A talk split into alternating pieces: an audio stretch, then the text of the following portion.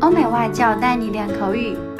本节目由雅思官方合作机构英语同桌 FM 原创出品。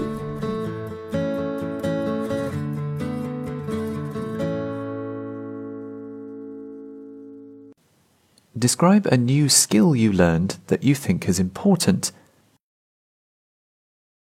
I've always tried to learn skills that I think will help me in the future, and one of the best skills I've learnt so far is English. I've been learning English almost my whole life because we start learning it in first grade of elementary school in my country. When I was a student, I remember liking my teachers a lot, but I was never able to talk very well because we always studied grammar rules instead of conversations. When I was much older, I went on a trip to the Philippines. I thought my English was okay because I had studied it for so long, but when I arrived in the city of Cebu, I realized that everyone's English was much better than mine. I also struggled to communicate with the local people or tourists from Europe and Australia too. So when I came home, I decided to focus on improving my English so I could make friends and meet more people from other countries.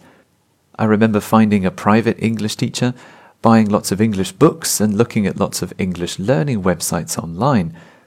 I tried to study just a little bit every day, and after about one or two years, I went back to the Philippines for another vacation, and the difference was amazing.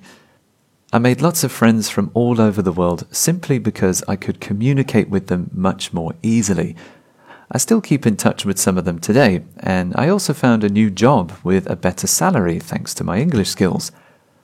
Even though I wish I'd started learning English sooner, I still think it's a great skill that has made my life better.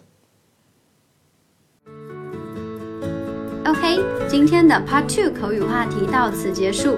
想要免费获取一到四月雅思口语完整题库的小伙伴，可以关注我们微信公众号“英语同桌”，回复关键词“口语题库”就可以啦。